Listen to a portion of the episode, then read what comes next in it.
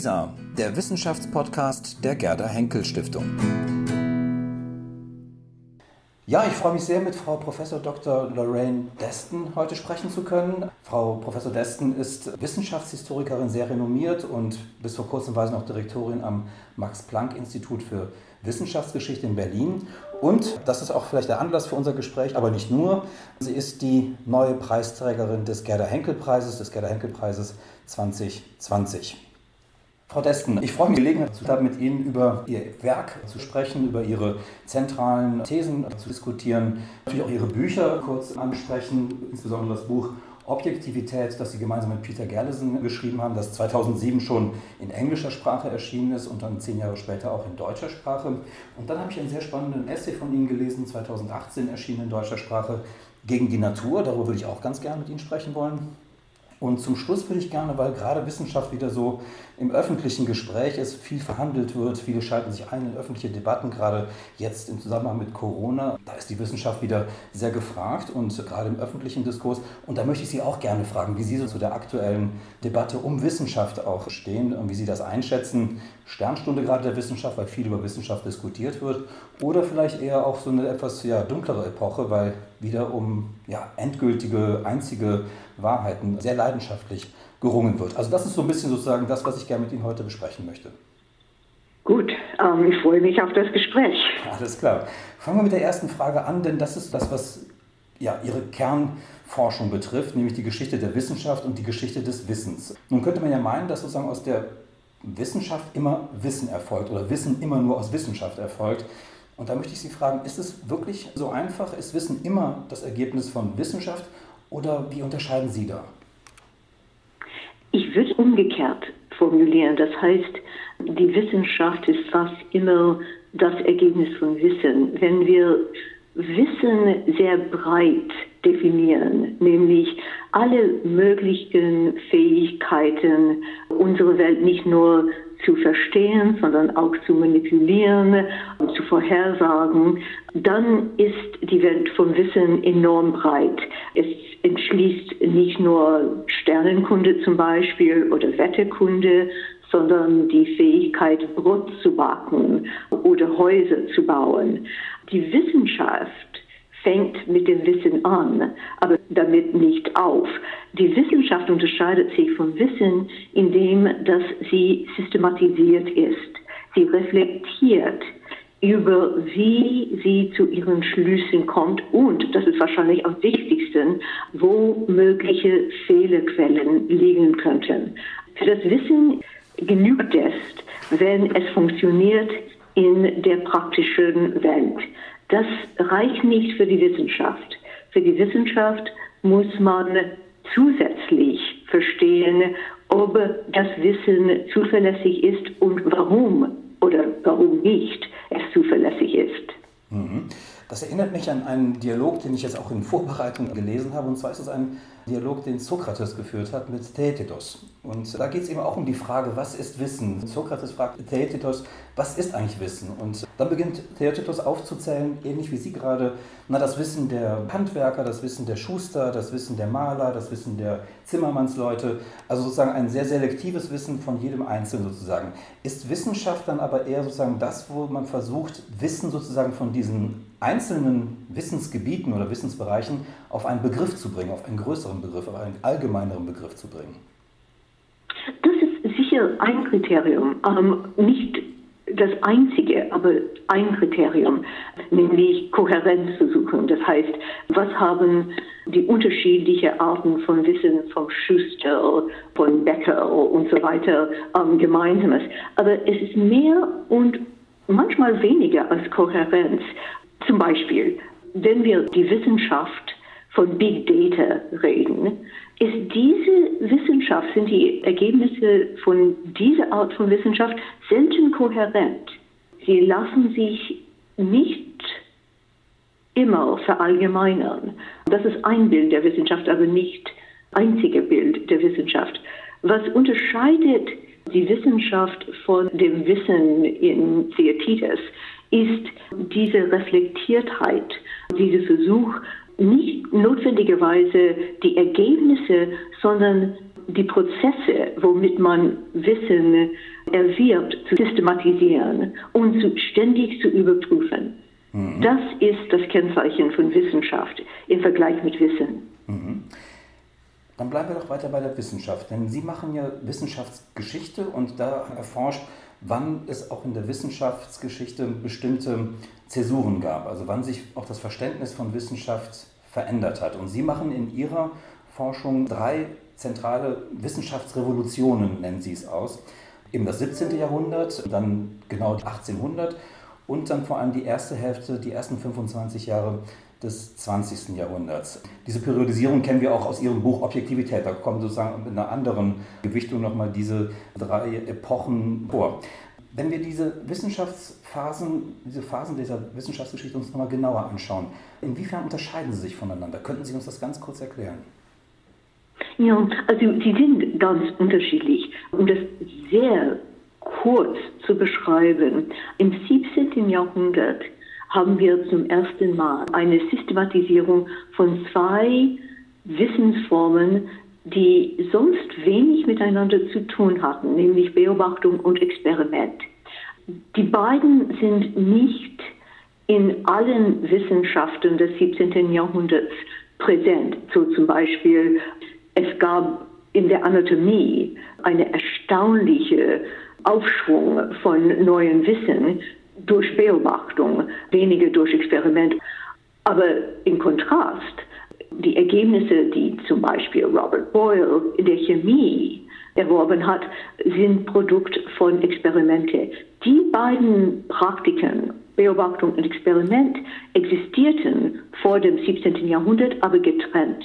Was passiert im 17. Jahrhundert war eine Vereinigung von diesen beiden Verfahren und ein neues Niveau von Reflektiertheit.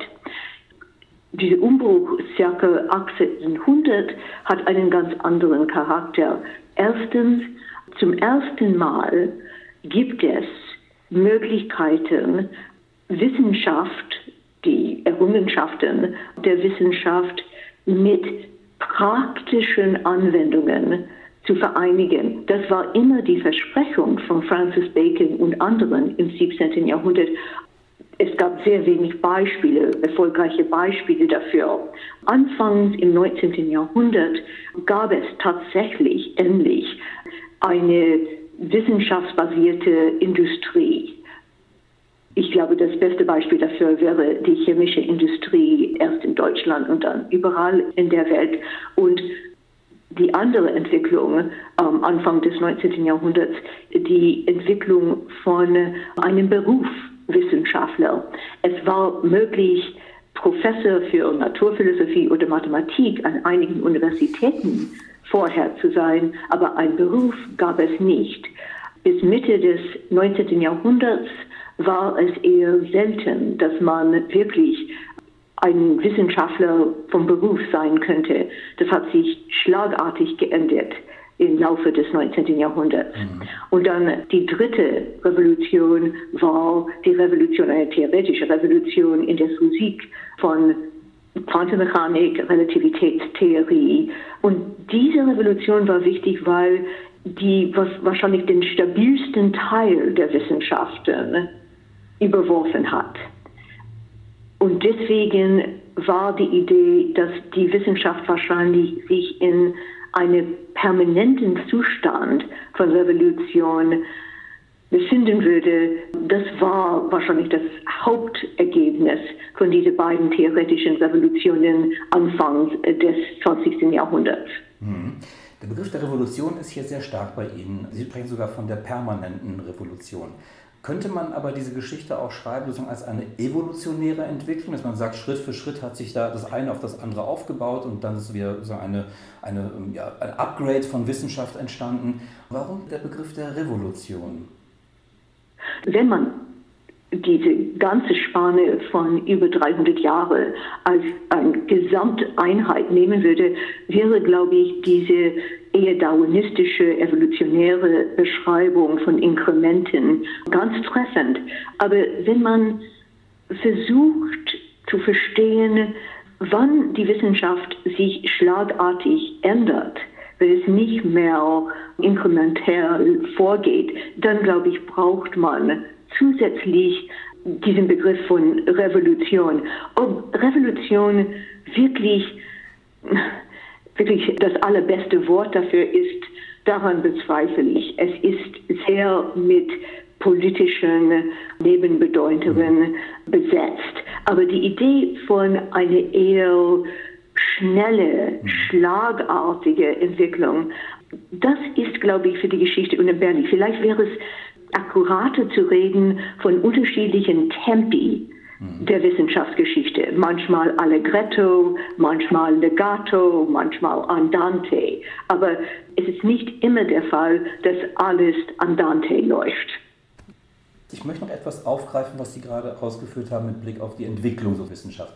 Sie haben bestimmte Entwicklungen, andere außerwissenschaftliche Entwicklungen, die sind in Ihrem Werk sehr stark, also sozusagen als Triebfedern für wissenschaftliche Umwälzung sozusagen. Da spielen verschiedene Erfindungen, aber auch verschiedene Materialien, die man vielleicht hat, verschiedene neue Fragen, die man stellt, spielen eine große Rolle. Also von außen kommt irgendein Impact und das verändert die Wissenschaft. Wenn wir uns das mal genauer anschauen, können wir noch mal festhalten, welche dieser, ja, dieser Triebfedern sich da besonders ausgewirkt haben in den unterschiedlichen Epochen dieser Wissenschaftsgeschichte? Ja, vielleicht nenne ich zwei Beispiele, hm. ganz unterschiedlicher Art. Erstens die Industrie. Man hätte behaupten können, Mitte des 18. Jahrhunderts, dass die Wissenschaft mehr von der Industrie gelernt hat, zum Beispiel in der Thermodynamik, als umgekehrt. Mitte des 19. Jahrhunderts war das nicht mehr der Fall. Das war eine Interaktion, eine enge Interaktion, wo die Wissenschaft und Industrie gelernt hat und umgekehrt. Das ist vielleicht das wichtigste Beispiel von einem Anstoß von außen. Aber vielleicht nicht ganz so klar ist die Erfindung von Lithografie. Die Lithografie, das ist eine Technik, um Abbildungen zu reproduzieren, viel schneller ähm, als ein Kupferstück oder ein Holzschnitt zum Beispiel und viel billiger. Diese wurde in den 90er Jahren des 18. Jahrhunderts erfunden. Das hat eine Explosion, eine visuelle Explosion in allen Wissenschaften verursacht. Nicht nur in den Wissenschaften, aber auch in den Wissenschaften. Das hat auch den Charakter der Wissenschaft geändert. Mhm. Jetzt sind wir natürlich viel mit Naturwissenschaften oder Technikwissenschaften, weil so Beispiele. Eins fand ich in Ihrem Werk sehr interessant. Sie haben irgendwo geschrieben, ich glaube, es ist in einem Ihrer vielen Aufsätze, dass die klassische Philologie interessanterweise eine besondere Bedeutung beikommt bei der Revolution von Wissenschaft. Das hat mich doch sehr aufhorchen lassen, weil wir hier sozusagen ein eher geisteswissenschaftlicher Disziplin hier verpflichtet wären. Was hat die klassische Philologie damit zu tun? Könnten Sie das kurz erklären? Ja, vielleicht ähm, dreierlei Beispiele von gegenseitigem Einfluss. Erstens institutionelle Formen. Die klassische Philologie Ende des 18. Jahrhunderts, Anfang des 19. Jahrhunderts hat das Seminar erfunden.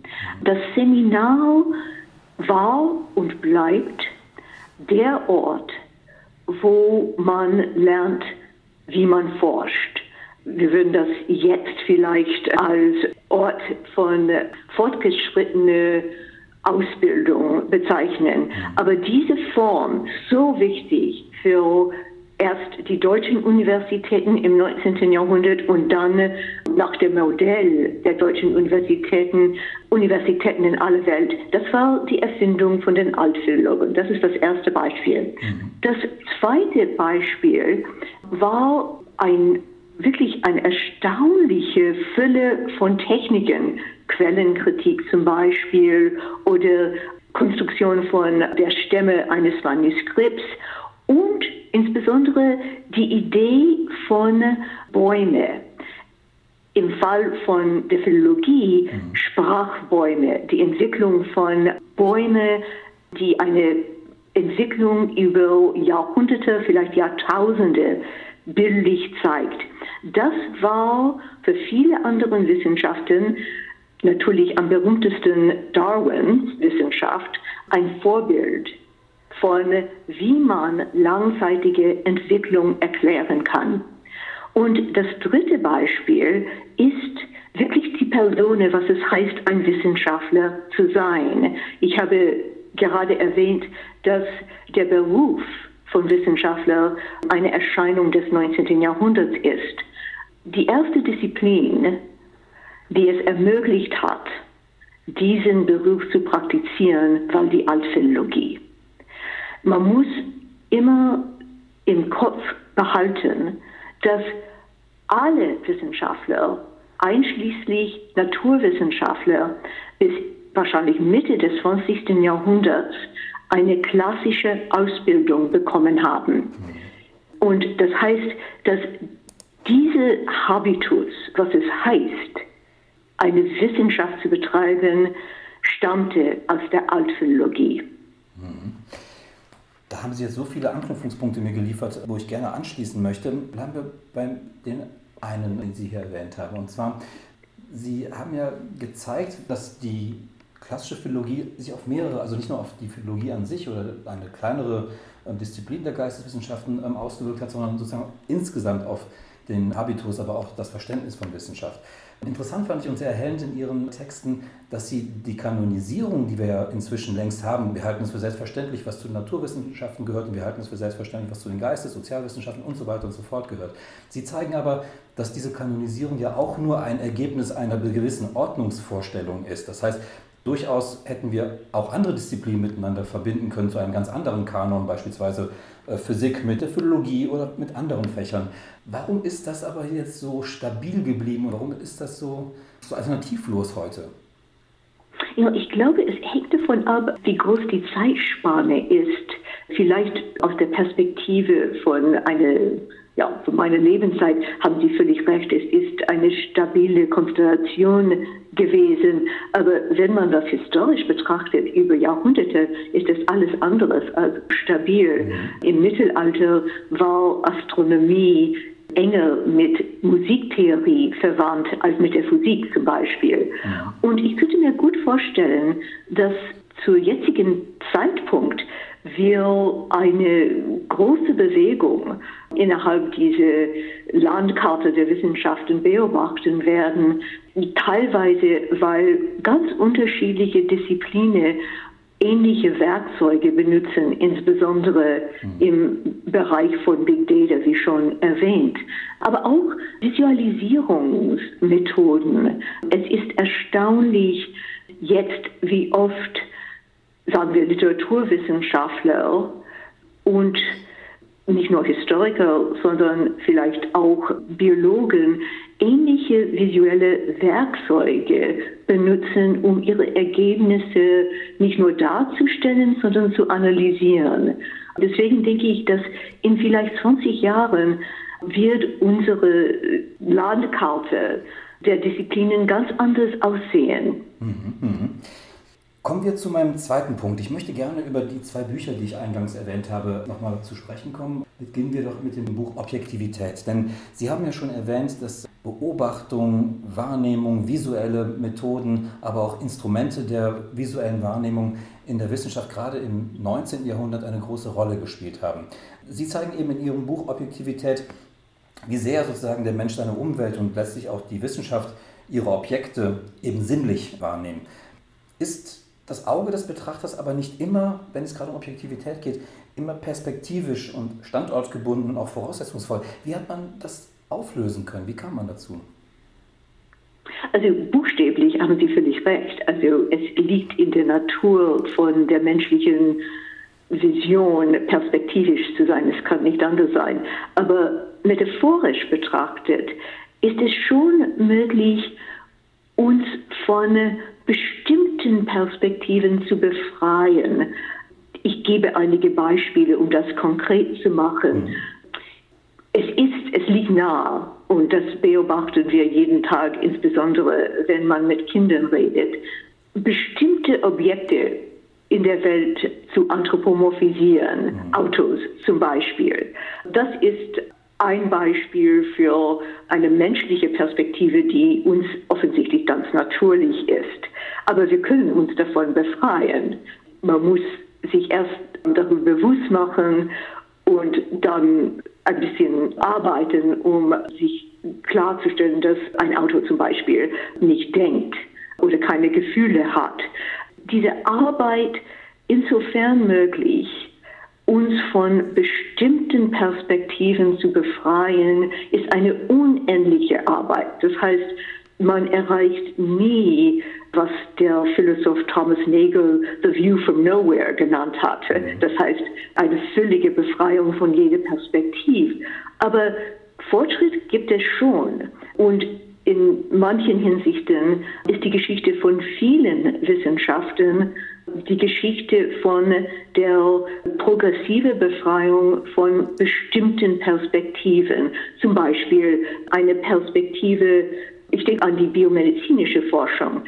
Es war vor nur 20 Jahren eher üblich, in medizinischen Studien nur männliche Versuchspersonen zu haben. Mhm. Das war für die männlichen Wissenschaftler selbstverständlich. In den letzten 20 Jahren ist es jetzt üblich, Versuchspersonen nicht nur von den beiden Geschlechtern zu haben, sondern von unterschiedlichen Altersgruppen und andere Kategorien. Dieses entspricht einer Realisierung, dass die Perspektive, die selbstverständliche Perspektive, die wissenschaftliche Ergebnis beeinflussen könnte. Ja, aber Sie zeigen ja in Ihrem Buch, dass es doch im 19. Jahrhundert, als der Begriff der Objektivität einen wissenschaftlichen Charakter angenommen hat, so wie wir ihn vielleicht auch heute noch begreifen, dass der einer gewissen Entwicklung auch entspricht. Man wollte den Menschen sozusagen eben das Perspektivische raushalten aus der Wissenschaft. Die Gegenstände, die Objekte sollten so gezeigt werden, na, ich sag mal ganz grob, wie sie sozusagen sind. Aber das hat ja nicht lange gehalten, denn dann im 20. Jahrhundert merkte man, dass das irgendwie dann doch nicht aufgeht und dann hat man eben zu dem geschulten Urteil, wie Sie es nennen, dann den Weg gefunden. Aber mit welcher Konsequenz bis heute, frage ich mich da. Das Argument des Buches ist ein Argument von epistemischen Tugenden.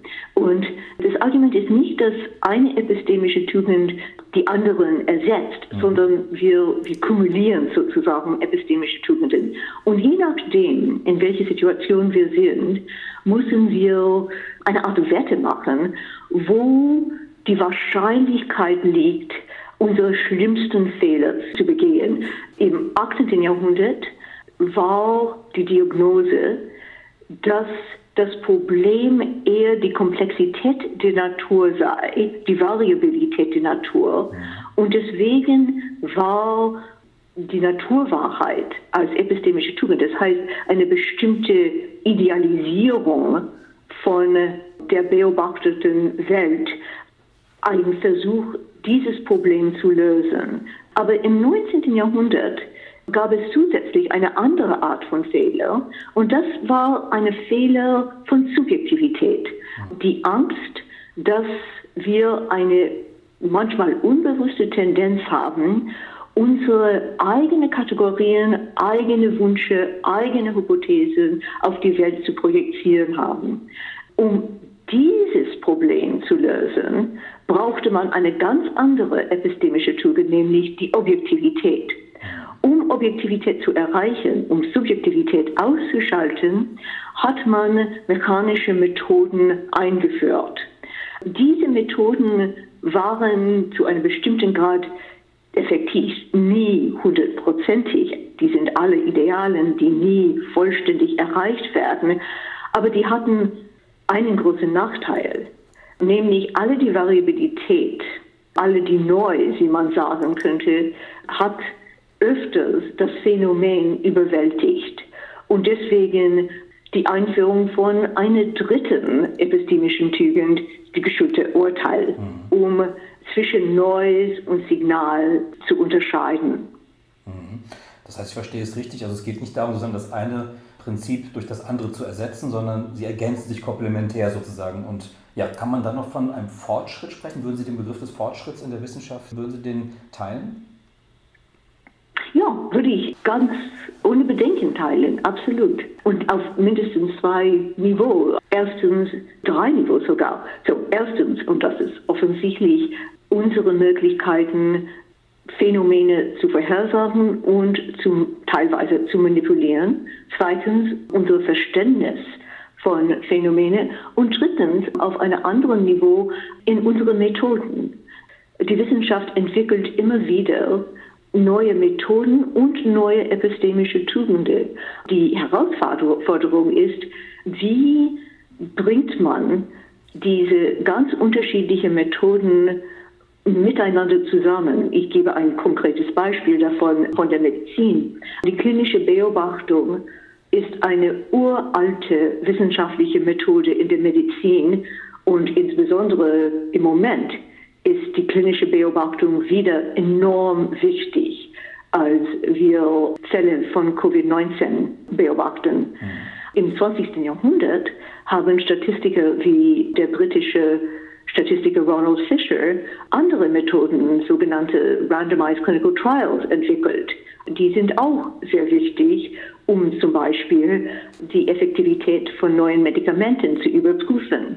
Niemand zweifelt daran, dass die beiden Methoden unentbehrlich sind. Die Frage ist, wie bringen wir die Ergebnisse von diesen beiden ganz unterschiedlichen Methoden zusammen?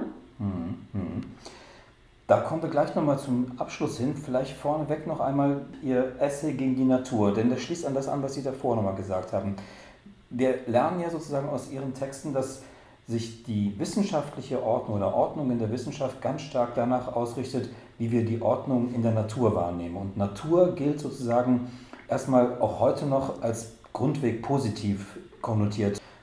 Sie bestreiten das in Ihrem Essay, dass die Natur wirklich durchweg das durchhält, ein positives ja, Vorbild zu sein, wie wir auch unsere Welt, unser Leben, unsere Wissenschaft ordnen.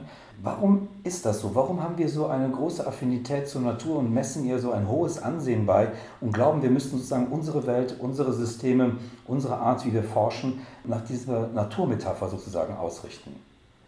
Es ist vielleicht noch mehr verblüffend, dass nicht nur in der Wissenschaft oder mindestens die Naturwissenschaften beschäftigt sich mit der Natur. Es ist nicht überraschend, dass sie die Ordnung der Natur für einen Wert halten. Aber es ist auch der Fall, dass wir der Natur moralische Autorität verleihen. Das ist mhm. wirklich mysteriös.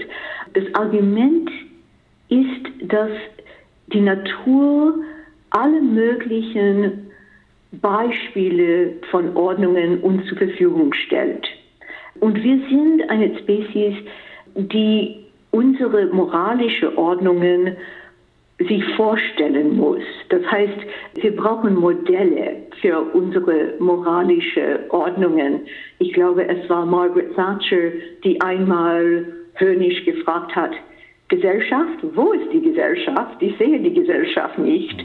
Um die Gesellschaft real zu machen, brauchen wir Modellen von der Gesellschaft. Und die Natur, die Natur gibt uns alle möglichen Analogien, vielleicht am berühmtesten Bienenstücke als Modell für eine menschliche Monarchie, aber das ist nur der Anfang.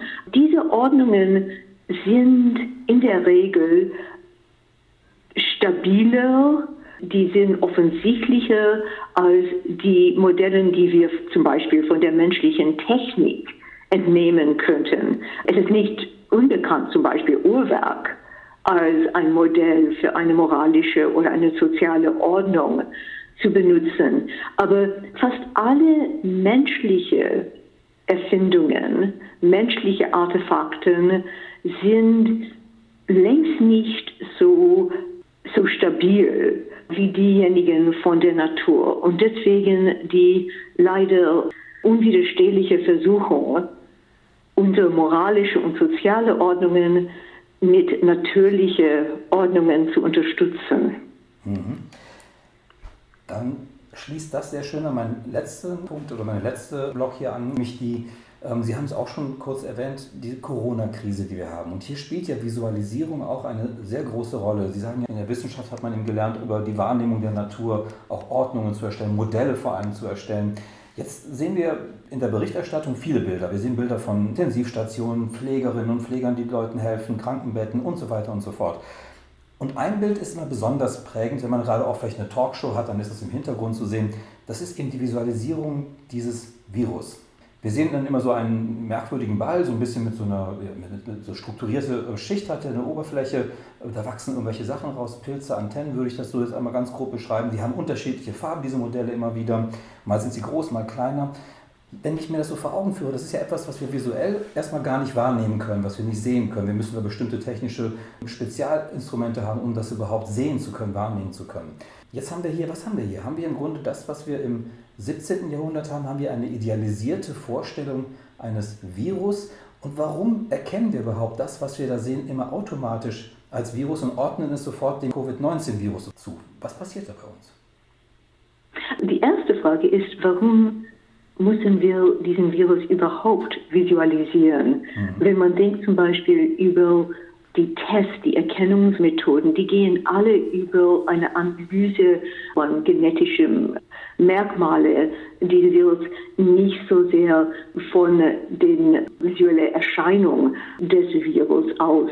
Ich glaube, die Visualisierung ist hauptsächlich da für nicht zu wissenschaftlichen Zwecken, sondern für für Laien wie wir ein Objekt zu geben. Aber das hat auch eine wissenschaftliche Seite.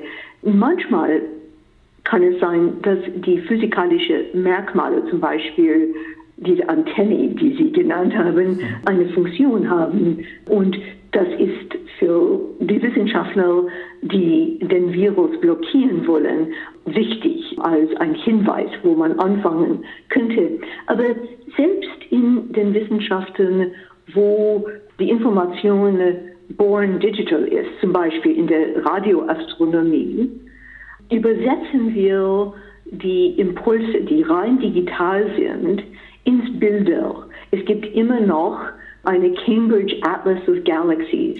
Galaxien sehen wir fast nie mit Auge in der Astronomie, man sieht die nur mit der Radioastronomie. Nichtsdestotrotz werden die ins Bilde übersetzt. Ich glaube, das ist einfach wie unsere Spezies Homo sapiens denkt.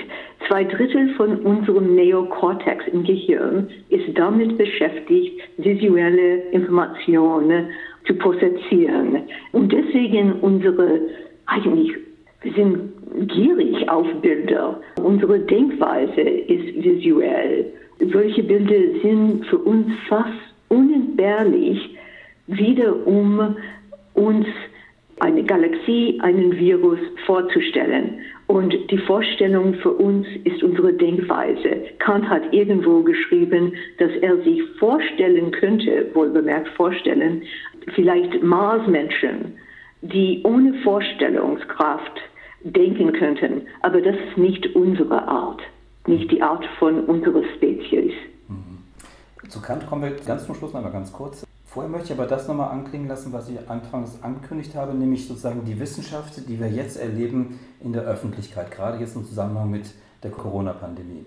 Wir erleben gerade, dass vor allem die empirischen, diese sogenannten exakten Wissenschaften den Ton angeben in der Diskussion. Das sind Virologen, Epidemiologen, Immunologen, Pneumologen, Mathematiker kommen auch dazu, Informatiker und so weiter und so fort.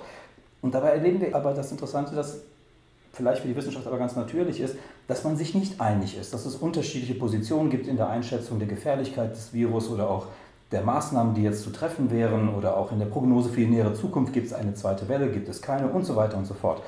Und dann bekommen wir noch mit, dass sich alle aufgerufen fühlen, sich in diese Diskussionen einzuklinken. Man diskutiert in öffentlich, in den sozialen Netzwerken und in den Zeitungen wird viel geschrieben und so weiter und so fort. Wobei die Zeitungen hier offenbar so eine Art Richterrolle spielen. Sie geben vor, wer der seriöse Wissenschaftler ist und wer vielleicht eher der Aluhutträger. Wie schätzen Sie diese gegenwärtige Gemengelage ein? Ist das, was ich anfangs erzählt habe, ist das eine Sternstunde der Wissenschaft oder ist es eher eine etwas ja, vielleicht gar nicht mal die beste Zeit der Wissenschaft, weil es wirklich wieder so emotional wird und wir wirklich jetzt uns entscheiden müssen, fast manichäisch, was ist richtig und was ist falsch. Ja, also ich tendiere eher zur Sternstunde und auch für das Publikum. Die Wissenschaft leidet eigentlich unter die Vorstellung, leider von Wissenschaftsjournalisten verbreitet, dass die Wissenschaft ewige Wahrheiten produziert. Wenn dies der Fall wäre, würden wir keinen wissenschaftlichen Fortschritt erleben. Die Wissenschaft, die wir haben, ist zum Besten unseres Wissens. Hm. Aber es ist nicht eine theologische Wahrheit. Der Begriff der Wahrheit, die wir immer noch haben, ist letztendlich ein theologischer Begriff, ein platonischer Begriff vielleicht von ewigen Wahrheiten. Seit spätestens des 17. Jahrhunderts ist die Wissenschaft ein Beispiel für dynamische Wahrheit. Es gibt Fortschritt. Der Preis von Fortschritt ist immer Unsicherheit. So, das ist die erste Bemerkung. Zweite Bemerkung. Die Diversität der wissenschaftlichen Meinungen ist eine Vorbedingung für Fortschritt. Es ist keine Schwäche der Wissenschaft, ganz im Gegenteil. Was neu in dieser Situation ist, ist, dass das Publikum zuschaut ähm, in real time. Das Publikum ist nicht daran gewöhnt, mit Unsicherheit zu kämpfen, die Wissenschaftler schon. Und deswegen gibt es diese Ungleichzeitigkeit zwischen die Wahrnehmung des Publikums und die Wahrnehmung der Wissenschaftler. Darüber hinaus, genau weil die Bedrohung von der Pandemie so dringend ist, gibt es bei den Wissenschaftlern eine Versuchung, Ergebnisse, die noch nicht wirklich überprüft sind, ins Netz zu stellen, was zu großer Verwirrung führt. Die Wissenschaft hat in normalen Zeiten ganz ausgefeilte Methoden, Ergebnisse zu kritisieren, zu evaluieren, ähm, zu testen und so weiter. Im Moment gibt es so viel Druck, Ergebnisse schnell zu produzieren, insbesondere im medizinischen Bereich, dass diese geprüfte Methoden umgangen worden. Das ist problematisch. Aber die Tatsache, dass das Publikum endlich die Wissenschaft am Werk sieht, ist meiner Meinung nach etwas Erfreuliches. Und ich hoffe, dass das Bild von der Wissenschaft nicht nur realistischer wird, sondern mehr Respekt dadurch verdient. Und dieser Respekt ist völlig verdient. Das Publikum soll nicht daraus schließen, dass es eine Diversität von Meinungen gibt, dass die Wissenschaft nicht funktioniert. Ganz im Gegenteil. Die Wissenschaft ist ein Beispiel von einer Art rationale Debatte, die vielleicht man in anderen Bereichen übertragen könnte. Und dennoch möchte ich fragen, erträgt die Wissenschaft diese Ambivalenz oder fast schon dieses Paradoxon sozusagen? Auf der einen Seite erwartet man viele schnelle Ergebnisse, die Klarheit schaffen sollen, die aus der Situation der Unsicherheit heraushelfen sollen. Auf der anderen Seite sagen Sie ja auch, die Wissenschaft braucht Zeit. Sie muss sozusagen ihre Methoden, ihr Material, ihre Daten, die sie gesammelt hat, die muss sie überprüfen, die muss sie auswerten, die muss sie dann auch ähm, kontextualisieren. Ist das überhaupt denkbar in einer Zeit, in der Öffentlichkeit so unmittelbar ist, wie wir es gerade erleben? Hat die Wissenschaft überhaupt die Chance, sich als die Wissenschaft zu zeigen, wie sie sich eben begreifen sollte oder wie Sie sie auch begreifen? Ich glaube, dieses Spagat ist unvermeidbar. Und ich finde es erstaunlich, wie viele Ergebnisse die Wissenschaftler in kurzer Zeit schon vorgelegt haben. Ich glaube, das ist beispiellos für mhm. schnelle Arbeit, dass die Öffentlichkeit sich noch schneller Ergebnisse wünscht, das ist klar. Aber es ist ein bisschen kindisch, sich das Unmögliche zu wünschen. Und vielleicht noch ein Wort dazu. Es ist offensichtlich, aber ich sage es trotzdem, in einer Zeit der Unsicherheit, wo wir auf stabilen Ergebnisse noch warten müssen, hat die Öffentlichkeit eine sehr wichtige Rolle zu spielen. Die ganz einfachen Maßnahmen, die wir jeden Tag 20 Mal hören, über Hände waschen, Sozialdistanz und so weiter, das ist sozusagen unsere Verantwortung, bis wir die stabilen Ergebnisse haben. Es ist nicht, als ob wir völlig machtlos sind. Mhm. Gut, dann würde ich jetzt zu meiner wirklich letzten Frage kommen. Und zwar greife ich den Philosophen auf, den Sie eben schon mal kurz erwähnt haben, Immanuel Kant, über den heute viel diskutiert wird. Er hat in einer seiner vier berühmten Fragen folgende Frage gestellt. Und damit möchte ich gerne auch schließen. Was kann ich wissen, fragt er.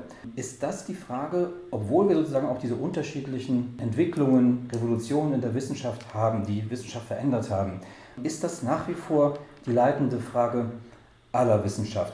Und was bedeutet es, wenn wir heute praktisch auch an einem Punkt angekommen sind, wo wir manchmal uns sagen können, wie Sie auch schreiben, ich zitiere, When the truths of today became falsehoods, or at least the errors of tomorrow. Wie ist das zu verstehen? Der Grund, warum wir die platonische Wahrheit nicht mehr brauchen können, ist, dass wir wissenschaftliche Fortschritt haben. Das ist etwas, was die alten Philosophen sich nicht vorstellen konnten. Selbst Aristoteles, der sehr viel empirischer arbeitete als Platon, meinte, dass richtiges Wissen ist sicheres Wissen, Wissen für die Ewigkeit. Wir haben ein anderes Wissenschaftsmodell, ein anderes Wahrheitsmodell. Wir haben Wahrheitsmodelle, die zwar überprüft sind, aber die nicht für die Ewigkeit sind. Wenn ich denke über Kants Frage, was kann man wissen, denke ich, dass unsere Frage ist, was wissen wir und wie zuverlässig ist unser Wissen? Mhm. Diese Bewusstsein, dass alle unsere Wissen ständig überprüft werden muss, diese Art Fehlerbewusstsein, die ich als Essenz von Wissenschaft beschrieben haben. Das ist die Frage. Kant wusste von der Wahrscheinlichkeitsrechnung, aber er hat das wenig betrachtet. Ich glaube, unsere Art, ähm, über Wissen zu denken, ist von Wahrscheinlichkeit durchdrängt. Wir reden nicht mehr von entweder Unwissen und Sicherheit. Wir reden über ein Spektrum von Graden von Wahrscheinlichkeiten. Das halte ich für ein sehr gutes Schlusswort. Frau Professor Dessen, ich danke Ihnen wirklich sehr für dieses Gespräch. Das war sehr interessant für uns und ich wünsche mir sehr, dass wir uns bei der Festveranstaltung dann auch persönlich kennenlernen. Wir hoffen, dass wir Sie im kommenden Jahr wirklich dann entsprechend öffentlich ehren können. Vielen Dank für das Gespräch. Ich bedanke mich und das wünsche ich mir auch. Dankeschön.